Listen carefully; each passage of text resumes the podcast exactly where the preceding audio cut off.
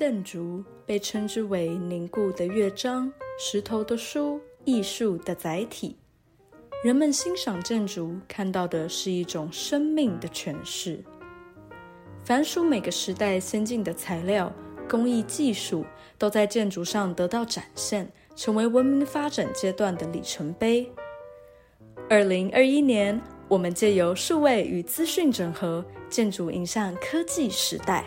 六月十一到十四日，松烟四号仓库台科大建筑系毕业设计展，不是北科大，不是北科大。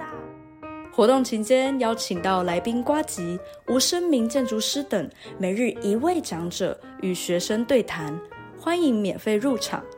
相关资讯搜寻 Instagram 二零二一底线 NTUSTARCH，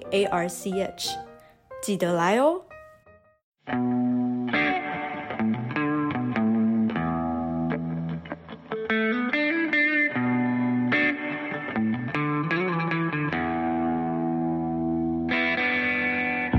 Hello，欢迎再次收听建筑家 Podcast。大家好，我是翔仔。呃，我相信大家在前几周的时候有听过了我们跟阿星球频道的 Ryan 合作的一个聊书的节目。我发现大家对于这一集都非常的喜欢，收听率非常的高。我是没有想到说建筑人这么的 hardcore，这么喜欢就是聊书的内容。那也因缘巧合呢，有一个神秘人士就悄悄的降临到了建筑家的这个星球上。他很不一样，他想要从不一样的观点来聊书跟聊建筑。然后这所以就是因此诞生了这个新的单元，就是老三说书。让我们隆重介绍这一个单元的客座主持人老三。Hello，香仔，我叫老三。好的，那老三要不要跟大家介绍一下自己？啊、uh，顾名思义，我就是老三，我就是家中的老三。因为老老大跟老二都非常的受父母注意，所以我就是一个。很随心所欲，想要做什么就做什么的老三，所以思想也比较奇怪。所以就是这次，希望可以跟大家分享从呃故事出发的建筑。嗯，那今天老三想要带来什么样的故事？这次主要分享的是村上春树的《袭击面包店》，那也会就是介绍他的时间，就他写作的时间背景，然后顺便导引到嗯在那个时代的建筑。嗯哼。那其实呢，我一本村上春树的书都没看过。对，就是让我真的很压抑。我知道他非常的有名，就大家都是什么啊，什么挪威的森林啊，嗯、什么 EQ 八四啊，这都啊都是著名的著作，而且他还是诺贝尔文学奖得主。哦，但这个我就没有记他 是什么得主。我只是其实我也是看他短篇小说，因为长篇的我真的是会记不住。就别人问我说：“哎，那 EQ 八四里面到底是什么？”嗯、我说：“哦，我记得里面有一个小人，然后他一直在讲那个小小人在干嘛这样子。只是就是故事就是完全记不住。”嗯，听说他的故事里面都还蛮多寓意的。对对对，然后他的比喻也非常的生动，就是可以用两个非常不相干的东西来。把它绑在一起，然后比喻成一个很非常生动的故事。嗯哼，好的，那要不要跟我们的听众说一下，这个袭击面包店是一个什么样的故事？袭击面包店它是有两个章节，也就是村上春树那个时候他在呃两个杂志上面刊出了两篇文章，那是不同时期刊登的。那其中第一篇的话，他写的是袭击面包店，就是一九八一年的时候写的。那另外一篇的话是在袭击面包店。就是顾名思义，就是再去抢劫一次面包店。但是那个时候是一九八五年写的。然后，那他这本书的话，就是就是集结成册，这两篇文章集结成册，然后再加上一个画家，就帮他画一个很也是很生动的插画。然后，它里面那个故事里面，主要是描述一是一种嗯、呃，突然不知道哪里来的，就是很。很空虚的饥饿感，然后就让那个主角两度都抢劫了面包店。那我就从他抢劫面包店这个故事开始介绍好了。嗯。他第一次的抢的饥饿感的话，是他跟他的朋友，就是看看他小时候。就是他们真的很多天没有吃饭了，所以他们就真的很饿。然后他们就说：“哎，那走吧，我们就去抢劫一间面包店。”那那时候他们选的是一个商店街里面的一个老先生的面包店。是。那他们就说：“哎，我要抢劫你面包店，你要把面包拿出来。”那那老先生就说：“哦，没关系啊，不用钱，但是你要听我的一个你要听我的一段音乐，然后我来给你介绍那段音乐，你就可以免费吃所有的面包。然后他们就说：“哦，这样也太好了吧！”然后所以他们就是用音乐来交换那一次的，就是就是所有的面包。是。那第二次抢劫的话，是发生在他变成就是很稳定的上班，然后他也那时候跟他就是也是新婚，所以他的生活是非常稳定。那他也是有一天半夜不知道哪里来的。很饥饿的感觉，然后就跟他老婆说：“哎、欸，我之前有抢过面包店。”然后老婆就说：“好啊，那我们就再去抢劫一次，一次吧。”所以他们就开车出去，然后就找，就是从呃东京各个街道那边，就是一直找不到深夜有开面包店。然后后来他老婆就放弃说：“好啊，那只是麦当劳，那么就去抢麦当劳好了。”然后他们就去抢了三十个大亨，哎、欸。不是大汉堡，三十个大麦克。你想吃大汉堡是不是？对，seven 嘛，他们就抢了三十个大麦克来吃。而且我记得里面是写说，他老婆只吃了四个，然后他吃了六个而已，就超浪费的啊。然后，但他们就是很心满意足，就是有一种从平凡里面生活去取得了一个很小的乐趣的感觉。是。然后呢，这时候听众大概就想说，祥仔到底请了一个为什么跟建筑完全没有关系的内容呢？不是，我我在在进入这个 环节之前，我对这个故事有太多太多的好奇心了。哦，这故事好奇怪。对，那你先说，你对于这个故事有什么疑问？就是为什么平白无故又在大半夜的去抢面包店，而且大半夜的怎么会有面包店还开着？对，就是很脑残呐、啊，他们一定就是。因为那时候他们那个时代背景也是面包刚好就是很兴盛的那个那个时间，就是他那一九八一年，其实嗯，村上春树他是一九四九年出生的，他刚好是二战之后出生那那个那个就是对对对，所以他也是被称作为一九八零的年代的主要的作家。然后他那时候其实是经历了，就等于说他是从二战之后。就是接受二战之后的起义，然后就是在受到西洋啊、欧美的文化影响，然后才变成现在大家耳熟能详的作家。然后，所以他其实是很喜欢欧美文化的人，然后他也是很擅长欧美的著作的翻译，然后他自己还有开了一个爵士的音乐行，嗯、然后所以他在著作里面其实会讲到很多欧美文化的东西，然后还有讲到爵士乐，是。对，然后所以。他后来一九八五年写这篇有麦当劳，其实也是有收到那种，嗯，就是欧美引进的那些商品啊，然后各种物品都会在他的著作里面发生。是，就是因为有这些欧美的文化开始进入到日本这个土地上，所以商店街上才会出现像是麦当劳、像是面包店这样子的设施。对对对，不然的话应该是变成是像什么和果子。对对对，和果子再稀奇这样米饭啊什么的，米饭可能不好抢，饭团。太烫，所以这就就是延伸到说，哦，就是他那个，你就就是说大半夜到底为什么会饿呢？我觉得我可以把它比喻成，就是我半夜的时候可能做设计做不出来的时候，然后就突然觉得很饿，但其实已经吃过晚餐了，然后就是最近大家。我相信很多大四的学生现在此刻的心情，对，我要做毕业设计，对。对，然后就是就是真的做不出来，然后就是。嗯，可能就把模型放在旁边，然后就是就是先去吃个东西，然后再回来，就突然又有灵感。那我们就会改成叫做袭击 Seven Eleven，就暴吃。然后在它里面讲饥饿感，其实我也觉得说，它不只是那种真的很饿很饿的那种感觉，它是有一种心理上面的恐惧，就像是他现在他那个时候是变成上班族嘛，然后觉得那个生活实在太平凡了。那我也是把它比喻成有点像是我们在。一般来，就是我们在做设计的时候，做一个作品，然后觉得好像是一个看起来好像就差那么一点点，可是它现在已经是很完美的状态。然后是不是又该把它切成两块呢？就是原本的一块是一个方盒子的东西，看起来很美，可能比例很美，但是又觉得好像不有趣，是，就又把它变成了一个看起来似乎有点怪异，可是看起来又是又是一个很有趣的作品。嗯哼，然后。嗯，这个也让我想，就是延伸出来说，他在一九八一年代到一九八五年那个年代，其实那个现那个时代的建筑，其实也有点像是，嗯，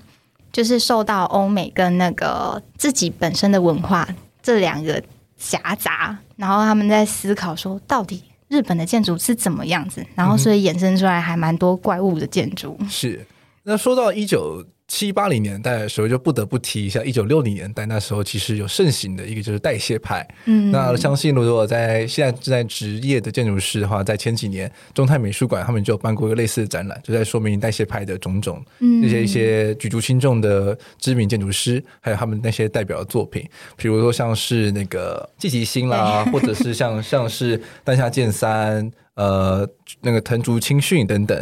那他们在那个一九六零年代的这种代谢派的这个作为，才也影也算是很很大的影响了。一九七八零年代后续的建筑师的一些建筑作品的表现。嗯，对，我记得那时候代谢派他们提出来很多很未来、很那种呃科幻的那种城市的场景，有点像是巨型结构体啊，未来的东京都啊。那后来，但是因为代谢派，它也是我。我觉得他好像是一个很重视重重置，就是重复堆叠，然后可以不断的快速的被复制。那后来就变成说，好像大家居住在里面会有点像是呃一个壳，就是大家里面的生活，也就是感觉生活品质不是那么好。是。然后，所以在一九七零到一九八零年代的时候，大家也开始反思说，那日本到底剩下什么？那他。到底要跟欧美文化要怎么样的去去衔接，所以才创造出来了。一九大概是一九八零年代的时候，那时候有后现代，是对。然后我可以举出呃，其中我非常喜欢的是一九七零年代那时候的大阪世博馆。嗯、然后，哎，我不知道。翔仔有去看，有没有去去过那边？你说我一九七零年代的时候去过那张地吗？不是，我说 你有没有去看过他的那个 已残留下来的太阳塔？呃，我之前在展览上的时候有看过，哦、就是可是都是照片啦，照片跟模型。嗯、呃，不得不说是一个很奇怪的装置。嗯、对，对，对，因为我那时候其实有在疫情还没发生之前的前两年去过大阪。大阪那边太阳塔看过，然后那时候因为刚好在维修，所以我只能远远的，就是站在那个捷运站里面去看。然后，呃，我那时候看到也是觉得很震惊，因为它的高度真的蛮高的，然后看起来就像一个怪怪物，怪物，像是 什么《Go Go Power Ranger》里面会出现的那种奇怪的怪物的 造型。对，对，对，对，对，然后它。是一个艺术家做的，是。然后他那时候是跟丹下健三，就是大家一定都很知道这一位建筑师。然后他一刚开始在设计这个太阳塔的时候，他是看先看到丹下他设计一个很大的一个水平的屋顶，然后他就说，他就说。天啊，这也太安静了吧！这个东西也太安静，所以他就涌出了要把它打破的冲动。然后他就在脑海里面闪过，他一定要用一个怪咖来对决这一百零八公尺乘以两百九十一点六公尺的优雅大屋顶。说实话，话 就是就是 Go Go Power Ranger 的情节。真的吗？哦，原来是这样。然后，然后所以这个怪咖呢，就置入，就是他就置置入了一个高七十公尺的塔来顶破这个高就只有三十公尺的平屋顶。然后，其实我真的很喜欢冈本太郎，因为他。嗯，他真的是一个很奇怪的人。他当初提出这个企划的时候，他的概念太阳塔的概念是说要贯穿过去、现在跟未来所产生的万物的能量。我相信大家听完一定也不知道他在说什么，就是、嗯、就是评审委员当时其实也真的不懂他到底在说什么，所以他们真的开了十几次之后才说服了那个所有的评审说：“好吧，那你就做吧。”但是我会请四个。就是有点像是展览的副策展人来协助你，是意思就是说那些副策展人会去理解你的作品，这样子对，因为他真的是太难懂了。是，我们觉得要先跟听众大概形容一下太阳塔长什么样子。哦，太阳塔它是，我觉得可以把它想象成是一个弯掉的安全岛，啊那个安全锥。然后对，可以，然后把它加两只手，两只小小的耳朵，大耳朵，对对对，然后中央去贴个脸，大概就大概，然后是个太阳的脸，就是有点像是那个天线宝宝中的太阳一样。嗯、呃，对，大概就是这样子感觉吧。就是它有三个脸，然后前后各有一个，然后呃，我记得它地下还有一个，是，然后呃，就是其中就是它那些脸其实就是代表现在、过去、未来，是，然后还有一个是不知道是代表什么 这样子，然后所以他他其实。我觉得他是有一种要冲破一个很很安静的作品的那个的想法，所以嗯，嗯，但也包括就是他之前其实他是有去欧美学习过，然后他有接触过米罗啊，然后蒙德里安，是，然后他的偶像是毕卡索，所以他就是一个智力要超过毕卡索的的一个艺术家。然后他做的东西都是类似一个原始，然后但是却又充满力量的东西。嗯、然后他的脸啊，就是刚刚那个太阳塔的脸，就是有一些你看起来可能会是有点像在生气，是。但是其实当你感受到那个生气的时候，其实也是一种有生命力，就不再是一个当下原本设计的那个很平静的屋顶，是。他有试图要冲破现在的现状，然后变成、嗯、变成一个。怪物，对，而且太阳塔的 塔身是红色的，其实而且是那种很鲜艳的大红色，所以我觉得蛮惊讶，就是一个日本的艺术家今年在一个日本的展览里面会用到一个这么强烈的，不管是颜色也好，造型也好的一个设计，然后而且他们的委员会竟然同意用这样子的作品去冲破丹下健三的作品，嗯，对，所以我觉得那时候丹下应该是。他的度量真的很大，内心中有千百个不愿意。对啊，不过就是我也觉得他其实有一种在是在思考说，日本他除了跟欧美的文化有继承以外，他到底他原本的还有什么？因为其实日本他也有一个，他就是他刚好也是在一九八零年代的时候，他们有很多建筑师都在那边批判说，嗯，哪一些人是神文主义，哪一些人是。呃，弥生主义，我不知道祥仔有没有吃过弥生轩？弥生轩是台北的一个很好吃的日式餐厅，然后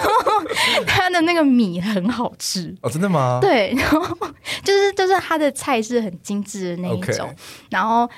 但是呃，简单来说就是它是一个很精致的文化，嗯哼，是弥生是一个很精致的文化，然后神文的话就是有点像是以前。以前的原始的那种文化，嗯、所以那时候冈本太郎他提提出来就是神文土气论，就是原始的东西它是充满力量的，所以我们可以透过原始的来呈现我们的生命力。这样、嗯、是。那在那一次七零年代的大阪世博会，是除了刚刚提到的丹下健三的作品之外，其实也有邀请了像是黑砖纪章，他有设计的另外一个展馆，就是东芝的 IHI 馆，嗯、也长得非常的奇特。不得不说，那一次的世博会其实就有一种像是这种万那种大大怪物冲刺在整个展馆里面的那种感觉。对，就一方面是受到刚刚提到的代谢派的影响，所以他们、嗯、还有就是可能钢铁啦或者是玻璃大量的运用，所以整个世博馆里面充满了某一种就是对于未来的想象。嗯、我自己觉得，是一方面是可能是受到就是二战结束之后，整个日本他们尝试在想要去。突破那种就是啊战败低迷那种状况，对，所以他们就是有想要去这种塑造出一种就是展打打造一个崭新的未来的想象，嗯、所以他们整个展馆的设计都非常的突破未来，就是很像是一种另一种世界。嗯、我觉得也算是一种就是日本在宣示他们的一种大都市战略，然后跟他们未来的这种憧憬吧。嗯、那刚刚提到的那个黑川纪章的那个东芝 IHI 馆，它其实就有一点像是个巨型的机器人，那种机械的蜘蛛。嗯，对 对，然后身上有很多鳞片，这样子那种展馆，只是也是长得很奇形怪状啦。嗯、对，那另外一个大家可能比较熟知的作品的话，就是它的中银胶囊塔。嗯，就是后来是做，就是主要是作为那种胶囊饭店使用。嗯，对。那这个东西呢，其实也很有趣，就它那时候概念就是说，他们就是这可以大量制造，就是说你每次每一栋地方其实都只要盖两个 core，就盖一个 core，然后它的那些胶囊呢，就是可以像是那种。嗯，一叠就是叠上去的感觉，对对对对对，而且它是可以抽换的，嗯、就是这个它这个小房小盒子旧的时候你是可以换掉的。可很可惜，这样的概念是没有后续被实际的执行出来，它就是一直都是呈现那样子。其实后来现在，因为我就是看看到一本书里面有讲到说，因为就是现就是即使是现在的日本建筑师，他们还是会很想要回到那种一九八零那个年代，因为那个时候真的是真的是就是。大家都在做各种各样的尝试，所以如果是以那个中银胶囊那个案子来说的话，他们甚至也会思考，想说，那如果是在现代的话，那他如何去再去制造出，就是以现代技术来说，应该是可以。那他如何再去以更实际的方式去，就是让圆帮他来圆梦？是。那其实去年有个新闻，就是说这个中银胶囊塔要被拆掉了。对，然后那所以那时候有非常多的建筑相关就是爱好者去跟政府去游说，是说哦，这个是很重要的的建筑资产，不可以拆这样子。嗯，对。然后后来好像目前好像是有保留啦，但是因为毕竟是那种私有的地，所以嗯。你也知道嘛，台湾会 我知道你的意思，所以后说拆就拆，对后续会怎么样的处理，其实也是静观其变了。对啊，蛮、嗯、可惜的，就是这种很多这种建筑大师作品，如果能留下来的话，真的是对后代的子子孙孙建筑人都是很大的算是学习的机会。嗯，对，就我们也可以透过那个一九八零年代做出来作品来想到说，哎，他们是很勇敢的突破于现状的一群人。对，就是就而且就是一种接触到新的材料跟新的算是构筑方法的时候，嗯，其实是很勇敢的去大胆尝试各种可能性的，嗯，而且也不用怕说什么做出来的东西就是好不好看或者是美不美，而是一种一种狂沾的方式去狂想说一栋建筑可以是什么样的模样，然后未来是什么样的模样，嗯，嗯对。然后我突然想到说，你刚刚说构筑，就是我记得那个东京的不是有一个皇，他的那个。帝皇住的地方，就是一刚开始也是因为二战之后被烧毁了，所以他们一刚开始构造是木构。是，那后来也是因为要重建的时候，他们就在想说，诶，到底要不要用混凝土啊？然后他们好像因为也是日本的会，就是日本他们的程序也是很久，所以也是一直争执不休，到底要木造还是要用混凝土？然后开了好几十次的会议，后来好像就变成了保留原本。的就是保留一部分的是木构，然后后来新的就是还是一样是地罐式的，就是变成是看起来造型还是和风，但是是混凝土的这样子。对，这也是那个年代很有趣的尝试，就是他们在接触到了新的材料之后，比如说钢筋混凝土。那时候就是很新的材料，嗯嗯，对他们就是想说，那这个材料是不是能去呈现出他们日本建筑原本的风貌？嗯，所以他们其实在日本的东京有很多有几个美术馆的作品，他们就是用了这样子的材料，然后去把日本建筑的有一些像是呃屋顶啦，或者是一些斗拱造型的东西，就把它给建造出来。嗯，对。像嗯、呃，就是刚刚提到那个丹下健三，他不是有做一个东京代代木的竞技馆嘛？是。那他那个作品，我觉得他也是混合着，就是日本的那个他那个凸出来的那个地方，其实它有有一种象征式、象征式的那种梁，就是它它虽然造型还是会让人联想到日本的日本的日本的感觉，但是它的。结构是完全崭新的，就是在日本完全没有出现过。然后我，嗯、呃，他们好像是一边盖，然后一边思考他们要怎么做。哦，哦这很厉害耶！对，因为那个结构是用悬吊的嘛，然后是看起来非常有力的，就是展现它那个那个那个那个场场展馆的那个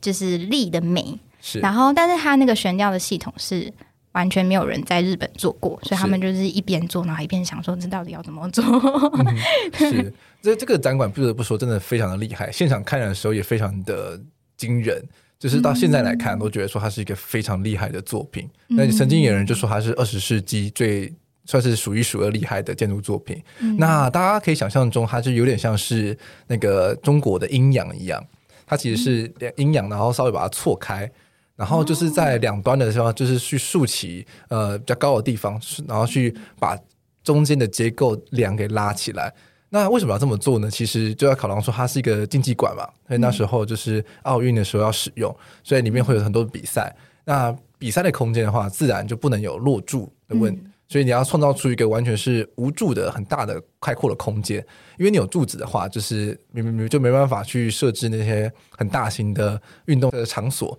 那二二方面的话，就是有柱子的话，那观众的话就会被遮住你的视线。所以要如何去创造出这样子很大很宽阔的空间？那当时他们就想到解决方案就是这样子悬挑的系统，用两根算是高耸的的呃主柱，然后去把整个梁系统给拉起来。然后去把这样子有点像是呃错开的马戏团的棚子一样，这样子造型给制造出来。嗯，所以就整个这个造型，整个建筑都非常的惊人。到现在来看，都还是觉得说就是哇，可以设计设计出这样子的建筑作品，都真的很厉害。对，我一直觉得丹下健三他的作品很像是一个挺直的背，然后很雄壮的一个男生的造型。他做的东西都会让我觉得就是有点。就是稍微有一点 show off 的感觉，嗯，但是他就是很美，然后就是很很有力的那种感觉的美。嗯、我不不得不说，就是有办法把对他们当时来说新的材料用的这么的稳健，不得不说是一个很厉害的能力。嗯嗯，对。那说到稳健的话，其实你刚刚你其实也有提到是说日本的有另外一位建筑师有在在做不一样的尝试。嗯，另外一位建筑师是内井昭藏。那他其实也是，他是很喜欢路易斯康的人。然后他，因为我那时候有去过世田谷美术，就是他设计的世田谷美术馆。然后世田谷美术馆，它是在一个很安、很安静，然后环境很好的公园里面。那它就只有两层楼，但是它设计的东西充满了装饰物。就是我怎么记得有一个人叫做什么装饰就是罪恶，然后它就是一个罪恶的建筑，他就是充满罪恶的建筑，对，它就是一个充满装饰的建筑物，但是它又是很呃，就是很隐身在那里面，就不会说过于 夸大的量体。然后在当然你还是要走进去那个步道里面之后，你才看才能看到它很它很水平向的建筑物的其中几层，然后。他他的作品，他所宣称的是说，他做作品是属于健康建筑，然后是透过细部，就是我刚刚说的很多装饰性的东西。当然，细部的，就是可能不一定是装饰性，但是我在他的空间里面看到是很多装饰性的东西。譬如说，它本身的结构是钢筋混凝土，然后但是它在柱子旁边又会。就是又灌了很多混凝土，然后有一些是镂空的，然后有一些在外墙上面又有很多符号性的嗯、砖，然后也是就是可能重复的形状好了，就是正方形的话会重复很多个，圆形会重复很多个，但是就是你可能外观看起来很像是一个欧美文化产生的东西，但是你进去里面之后，你就觉得说，呃，这个很像是日本人做的，因为它的空间其实是很小，还蛮小的，然后。但它就是它的光线是很温和，因为像是他所所说的健康建筑，就是它跟外面的环境是很融合的。然后，嗯，就是走在里面的时候，你会有一种感觉，很像是从空从公园延伸进去里面的感觉。嗯，然后。呃，它上就是说，它的展间空间跟大厅的空间都没有很大，但是你可以从它动线里面感觉到，它是呃，就是它的空间的尺度是一个日本人的思维，等于说它的外部会让你觉得很像是一个欧美，可能是。可能是外国人所设计的，但是里面的话，你会觉得这是一个日本人所设计的，所以我觉得那也蛮有趣，就是刚好在那个年代的时候，你可能才会看到的一个作品。所以你刚刚提到像是就是内部空间，所以它是一个比较内化、内敛的这种内日本人的建的设计思维，是一个比较就是在尺寸上。空间体验上，其实我不知道他是不是故意的，但 是就是里面他其他有，我觉得他有试图有点像是路易斯康他做的那种光的空间，是像在大厅的时候，你走进去就会有一个很温和的采光照，然后你会感觉到很均匀的光线，但是那个尺度让我感觉是一点呃缩小一点五倍的路易斯康的建筑哦，对.它就是会变得比较矮小一点，嗯、然后嗯。呃也可能是适合日东方人的那个尺度啦，就是会让你感觉舒适，嗯、但是很明显的，它不是嗯，它不是一个在欧美可能会看到的公共建筑。是，嗯，那在其他的元素上，是不是你刚刚提到说它有很多细部的装饰性的元素？嗯、那这些元素它是比较偏欧美的，像是比如说像我们都会说哦，就是台湾建筑就很喜欢放一些注释啦，或者是一些什么欧、嗯、那些欧欧美的那种雕花啊。它没有那么的台湾的那么的直接，是，但是它的就是。因为它也是个，它就是透过细部来来宣扬它，它的叫做健康建筑，所以它的椅，不管是椅子啊，或是灯具，它的弧度都是透过他自己亲手去画出来的那个弧度去创造出来的，所以你很明显的感觉到它的那些装饰性的东西是，嗯，是很自然和谐在这个建筑物里面，不会像台湾的那种是。呃，可能就是加了一个柱子在外面，嗯、可是里面是，诶，就是它跟其他的物件是可能不相容的。嗯、它的室内还是和谐的，只是你可以感觉到它是西洋的元素，嗯、就像是一个扶，它的扶手，扶手好了，就它上二楼的扶手，它是有透过很多波浪形的扶手来创造出那个金属扶手。哦，对，OK，所以，它还是算是吸取了蛮多欧美的那种。呃，设计的方式对跟元素，那只是把它转化了之后，变成是一个比较内敛的日本的精神，在这个空间里面，就是、这样子。简单来说，就是说它的尺度让我觉得他还是一个日本人，但是它的外观就是还蛮、嗯、外观或者是装饰性的东西都还蛮欧美的。是，然后它有一个有趣的地方是，之前二零二零年刚好是 COVID nineteen 爆发的时候，他那个美术馆因为。就是不知道展什么，因为他们原本都是计划好了，它里面要运过来的一些可能其他国国外的展品。然后因为后来没有展品，所以他们去年有计划一个叫做“没有作品”的展场的展览，哦、就是单纯展出那个内井昭让他所设计的那个设的空间。其实我觉得那是很适合的，因为它的空间就是充满了很多细节，所以就是我那时候去。是没有看他展，但是我光是看他的细部，我就看了很久。就是，嗯，你可以透过那个那些细部的家具啊，或者是扶手，来感觉到说，嗯，他他所强调的，呃，就说他他的细部是真的很强。嗯、然后我有买一本作品集，就是他的作品集，就是就是所有的他说里面的家具啊，还有什么空间。的细部回来，然后我就给我们现在的老师看，然后现在的老师就会说：“呃，这个细部好像太没重点了。”就是说：“真的吗？为什么会为为什么会是这样子的回答呢？”就是，嗯、呃，应该是说他他，我觉得他应也还在学习，就是他在他可能有承袭的那个，他们对于嗯、呃，可能国外对于细部的那种，嗯。就是技术，但是他可能那个时候还不知道用细部来传达一个概念哦，所以他就是可能说学了很多不同元素，对，然后把它凑在一起，所以可能整体上看起来会有一种比较，可能他说了很多话，多但是会不知道他他要说的是哪一个。像如果看是看莎娜或是看呃时尚纯野的东西好了，那他们可能就是一个非常强烈的概念。但是在他的作品里面，你虽然会感受到很舒服的感觉，就是因为那个尺度，但是因为也是因为他引用了很多的细部，所以会让人觉得有点眼花缭乱。哦、所以我才觉得说，诶，去年的展场其实我觉得是最适合他的，因为他刚好就是没有展品，嗯、然后就是光是展他的建筑就够了。哦，原来是这样，蛮有趣的，我觉得。那、嗯、说完了七八零年代的日本建筑师。那我们也可以回头再来看一下这个故事，嗯、就是为什么当时候的人会有像是刚刚提到的这个村上春树的这个这本书这样子的作为，就是在这个七八零年代的时候，这样听起来的话，其实是很多人是在可能尝试突破，或者是说在尝试改变日本当时候可能现状，或者是想要去推动些什么。那这个作这个作品《奇迹面包店》的作品，它背后是有没有是不是有些其他的什么样的寓意？嗯，村上春树他都应该说他不是一个那么直接的人，所以我我看过他几本书里面，嗯，我只能判断说他在一九七在一九八零年代那个时候，他是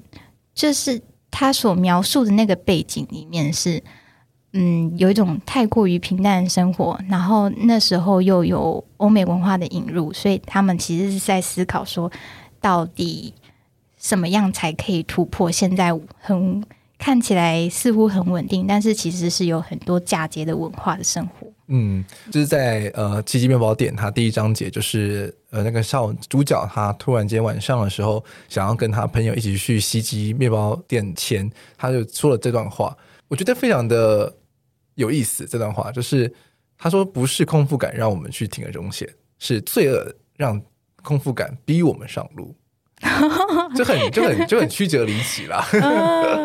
那就是我在里面也有，就是他其实也有详细描述说那个饥饿感到底是什么。他们他在嗯三十二元里面有讲到说，所谓特殊的饥饿是什么呢？就像是我乘着一艘小船，然后漂浮在一个很平静的海面上面，然后当我往往水下一看的时候，是可以看到很近的一个海底的火山，就是看起来不太远，但是它没办法得知它准确的距离的程度，因为那个水面实在是。太清澈了，是就是有点像是，嗯，就是我现在已经做完了这个东西，但是它又太容易，我记得就是太容易，就是也不是太容易，就是说它太太过于直接，就像假设我直接用一个欧美文化的思考去做一个建筑，那那它就是那它到底是属于谁的？嗯，然后我做出来那个东西之后，嗯，我要怎么去试图的去突破？其实听到这样子的说法，我就是让觉得说，哎，其实主主角在这两次的袭击之中，他其实是不断的在质疑自己的，反而是他的不管是朋友也好，或妻子也好，好像就觉得袭击这种事情其实就是理所当然这样子。这也一方面是会反映到现在吧，就是有点像是说，我们都很多人会觉得说啊，现在生活就是这样子，而就是哦，或者建筑设计就是这样子，呃，公家案就是这样子，但是就是总是会有一些人就是觉得说，哎，应该不是这样吧。但是你又不得不去做，因为就是好像同才跟你会有一些那种 peer pressure，就是觉得说好像都大家都就是都是这样子做的啊，嗯，对啊，那你为什么要去质疑这种事情呢？就好像有一种这样子的感觉在这个这个文章里面。但我也觉得蛮有趣，就是说他那个时候是一九八零年代的的那个时候他们的思思考，但是如果投射在我们现在台湾的话，其实台湾就是一个很多很多种类文化所所。混种出来的文化是，所以我们台湾到底是什么呢？就我也是看，就是我看完嗯、呃、这些资料之后，我还是也也是在这是一个问号，我在想说台湾到底是什么？嗯、因为现在台湾的建筑，其实我还是觉得还蛮多是有点像是承袭日本的文化，是，然后也有一些正在迸发出来的那种当地 local 的，但是还不清楚。还是有一种混沌的那种感觉，状况，对，没错，对，所以我觉得这这他就是呃，村上春树就是用一种很呃荒诞的处境，然后又有很大量的细节、嗯、去把这个故事好像说的很仔细，嗯，所以就是可以形成是一种很反差的状态，就是因为很多的细节让你可以很清楚的有画面，嗯、但是整体出来的画面又让你觉得嗯。为什么是这样子的画面？对，对，所以所以就是这种这种对比的，就是会好像觉得说，如果当这种荒诞变成这种现实的时候，是不是想要带给我们那种读者是一个什么样的启示？嗯，就是一个，就是他是很擅长用很很非写实的生活情境，然后去让我们去想象一个可能是不存在的世界，但是它其实里面的思考是。可能我们有时候日常会有发生过的，对，像荒诞的桥段的话，比如像是他的老婆突然间要去抢这个麦当劳的时候，就拿出了枪来，对，或者是说两个少年就在大半夜拿出菜刀，然后说要去袭击面包店的时候，在路上晃，但是诶，为什么警察没有来抓他们？所以就是有很多这样子的桥段。然后另外像是就是主角刚刚其实老三有提到，就是他在。很多的思考的时候，就会去形容那个火山什么之类的，嗯，就是这样子的细节，就让人让人会有一种就是，嗯，好特别啊。对，就是其实村上春树真的很难以去用开什么读书会啊什么的来分享，嗯，就是因为每个人读完之后，对于他所投射的结论其实都不太一样。对，就是这也是我。我后来在看，因为我也是看完这本书，就在想说，到底该怎么去解释这本书呢？然后我在网络上面查了一下，发现真的没什么人在分享，就是他的作品的读后感，因为那真的是太难以去描述了。就是我看到一个很很精准的话，就是喜欢的人就会喜欢，不喜欢的人就会很不喜欢。对，所以说不定你可以在可能看到其他本书，就突然觉得，嗯。就 不喜欢，或许就是因为这样，所以我到至到今日都还没看过村上春树的书。对，因为我有遇过我朋友，就是他看完就是觉得不知道在说什么啊，这样子，然后就丢丢掉了，不看了。可能看个前几页啊，就是哦，这个可能那个画面太过于杂乱，嗯，太过于奇怪，所以就无法去把自己设身处地的去进入到那个世界里面去。嗯，就简单来说，其实村上春树他也是还蛮怪的人。嗯，那我有看过。就是另外一个作家是基本八奶奶，她就是文字比较平易近人一点，是对。然后就是等于说，他那两个作家都就是等于说，村上春树也是一个非常特别的作家，嗯、才能写出来一个不知道可能每个人的结论都不太一样的东西。是好，那听完这一集之后，假设我们的听众想要去看村上春树的书，嗯、那你觉得西街面包店会是一个好的开始吗？诶、欸，我觉得是一个很好入手的，因为他的文章，他其实文字很少，嗯、然后又是一个比较有趣的书。嗯哼，那其他的 EQ 八四啊，或者是诶、欸，我记得他有一本叫做什么《世界末日的冷酷意境》，那本也是很厚，但是。如果是建筑人的话，我是会推荐那一本。但是如果你才刚入手的话，你可以看《西西面包店》。对，就是因为文章比较短，所以看的比较不会有压力。对，然后另外那一本的话，我是觉得它描述的建筑很酷。哦，就是它里面介绍的场景是一个很垂直的，嗯、就是很不一样的建筑。所以如果喜欢看建，就是可能描述建筑的书的话，也可以尝试去看看那一本。好的，那我们谢谢老三今天来跟我们说了这么有趣的故事，是没什么结论的 故事。不会啊，因为这个故事就没有什么结论可以。对啊，它就是让人以从不一样的角度去思考，就是诶建筑，或者是从不同不一样的角度去思考，这个故事带给我们是什么样的寓意嘛？嗯，对啊，比如说像是面包店是什么寓意，麦当劳是什么寓意，嗯，或者是说为什么要去做这样的行为？其实就是我觉得这这就是。读故事之后的一种自我的想法吧，嗯、我觉得这也是读故事好玩的地方。对，我也觉得蛮有趣的，而且有一些作家，我记我记得村上春树他也有说过，他写完的书的话，他基本上不太会回去看。哦，对，就是他那时候当时的想法，所以我说我们说不定在看的就是他属于那个时候的想法，就已经，嗯、呃，现在他可能想又不一样了，就是刚好就是一九八零年代的他这样。嗯哼，这也蛮像是我们在做出建筑作品的时候的想法，就是每个年代，就是不管大学时期，然后出社会之后。或是甚至到说你四十岁、五十岁之后做出来的建筑作品，其实某种程度上都是在反映你自己当时候的一种心境嘛。嗯，对，然后或是你在意的事情，或者是当时候那个世界的那个流派，所以我们也才会是说从这个村上春树这一本《西西面包店》，然后开始去聊七八零年代的日本建筑。嗯，对，因为就是这样子的世界背景下，然后怎么样的去跟建实际上的建筑社会去互相的牵引或影响。嗯，对，我觉得蛮有趣的。好的，那我们这一集谢谢老三来到我们节目中，谢谢老三，谢谢祥仔。那我们就下次再期待老三带给我们什么样的新奇故事。如果你喜欢本集的内容，欢迎使用 Apple Podcast 的手机给我们五星评价跟留言。那因为它的系统很不便民，记得在第一次就要点到五颗星，不然送出去就是变成只有一星而已哦。祥仔会哭。那使用安卓系统的听众，你也不孤单，可以到建筑家的 Instagram 本集节目贴文下方留言，告诉我你对这集节目的想法。想要听我跟老三聊什么书，也可以推荐给我们哦。那我们下次见，拜拜。